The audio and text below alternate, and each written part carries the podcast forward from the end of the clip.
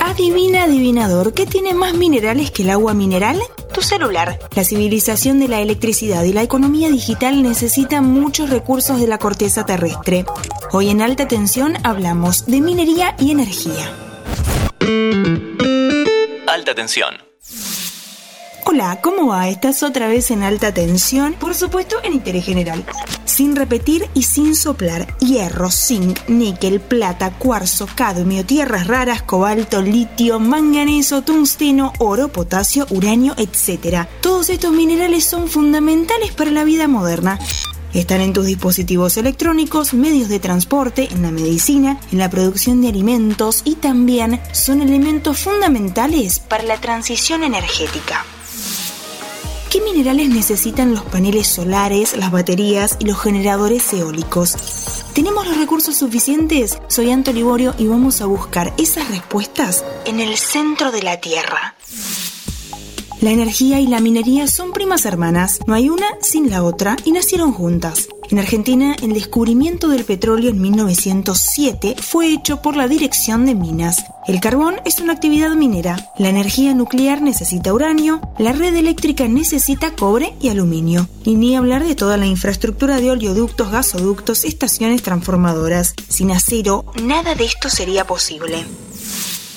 La transición energética tiene dos objetivos principales. Reducir las emisiones de gases de efecto invernadero y desarrollar una alternativa a los combustibles fósiles que son recursos finitos, agotables, no renovables. Pero lo cierto es que los paneles solares, los generadores eólicos, los sistemas de almacenamiento como las baterías y otras tecnologías que forman parte de la transición necesitan recursos minerales. Para ser más gráficos, se calcula que un auto eléctrico tiene 6 veces más minerales que un auto convencional. O que para producir un megawatt de potencia, el gas natural utiliza 1000 kilos de minerales, sobre todo cobre. La energía solar más de 6.000 y la energía eólica cerca de 10.000. Hay un informe muy interesante de la Agencia Internacional de Energía sobre los minerales críticos para la transición energética. Ahí explican que para alcanzar los objetivos postulados en el Acuerdo de París de 2015 se necesitan cuatro veces más minerales que los que se utilizan en la actualidad. El más destacado es el litio, cuya producción debería crecer 40 veces para tener las baterías suficientes para electrificar la movilidad. Además está el cobalto, que es un tema muy espinoso porque su mayor productor por lejos es la República Democrática del Congo, donde abunda el trabajo infantil y otras formas de semi-esclavitud. El níquel también deberá crecer mucho. Y el otro caso interesante es el del cobre, que tiene una conductividad eléctrica y térmica muy alta, y por eso se usa en cables, transformadores, motores, bobinas, etc. Los paneles solares están hechos sobre todo de silicio, que es uno de los elementos más abundantes sobre la Tierra, un capítulo aparte merecen las tierras raras. Son unos 17 elementos con enormes capacidades magnéticas que tienen usos muy específicos en la electrónica.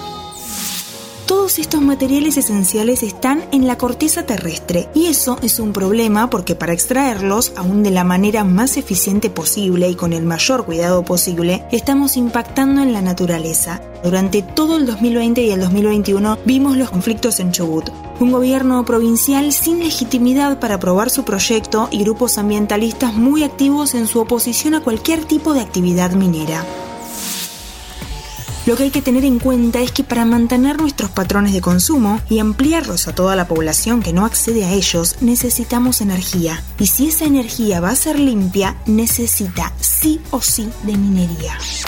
Electrificar toda la movilidad y la industria es un desafío enorme con un volumen de insumos descomunal. Agregarle a eso una generación que reemplace los combustibles fósiles es una tarea titánica. La reflexión que podemos sacar es que hay minerales estratégicos para la transición energética como el cobre, el litio y el aluminio, entre muchos otros, que Argentina tiene que empezar a contemplar en sus planes.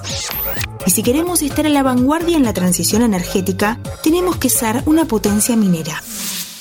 Gracias por escuchar, nos encontramos en el próximo capítulo.